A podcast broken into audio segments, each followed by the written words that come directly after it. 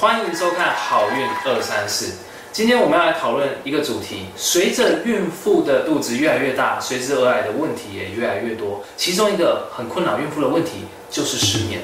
失眠其实也不是只有孕妈咪才会有，现在很多一般人都有失眠的问题，可能像是工作压力大、生活作息不正常，又或者是刚才刚跟女朋友分手，你根本就没有女朋友。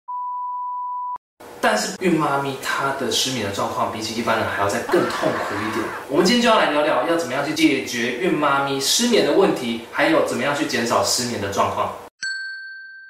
失眠除了对于妈妈不好以外，对于胎儿会不会有影响？诶，也会。对于爸爸会不会有影响？也会。会有什么样的影响？以下我会列出两点。第一。对于妈妈来讲，睡不好，精神状况就会差，食欲上也会有所下降，营养素的吸收可能就会有问题。那当然，对于胎儿营养的供给也会有状况。第二是，如果说妈妈睡不好，那她也会变得浮躁一点，之后小朋友在肚子里面也会变得比较躁动，身心状况上也有可能会受到不良的影响。这次呢，帮大家整理了几个孕期常见失眠的问题，还有解决的方式。第一，产前的忧郁。这个其实很容易发生在一些新手妈妈第一次遇到问题，可能会有点不知所措。所以要解决的方式很简单，想办法去放松自己。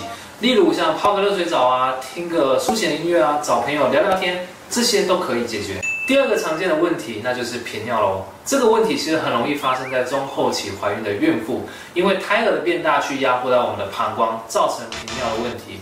解决方式也很简单。建议会在早上的时候可以多喝点水，晚上六七点以后摄水量尽量减少。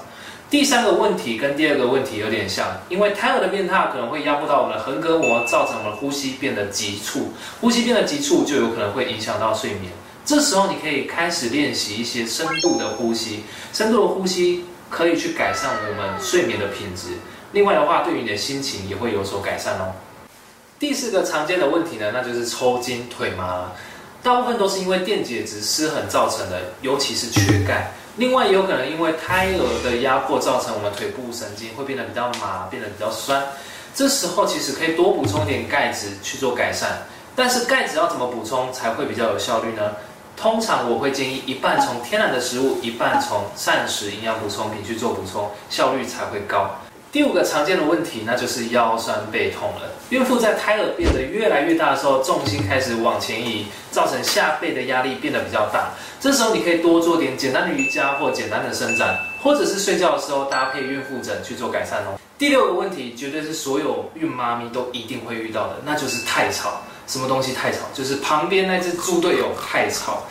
他应该是不会白目到在你旁边打手机、打游戏，但是有可能会在你旁边。打